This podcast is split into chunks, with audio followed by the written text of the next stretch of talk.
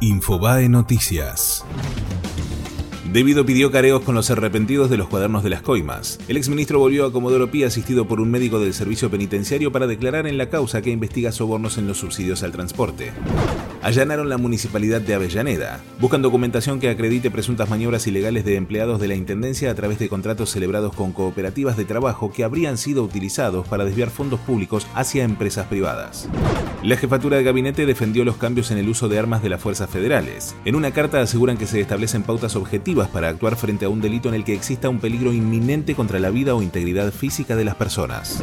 El dólar terminó la semana en baja. La divisa se dio 36 centavos a 38 pesos con 31 en el promedio de bancos del microcentro, mientras que el riesgo país cayó 1,5% hasta los 718 puntos básicos.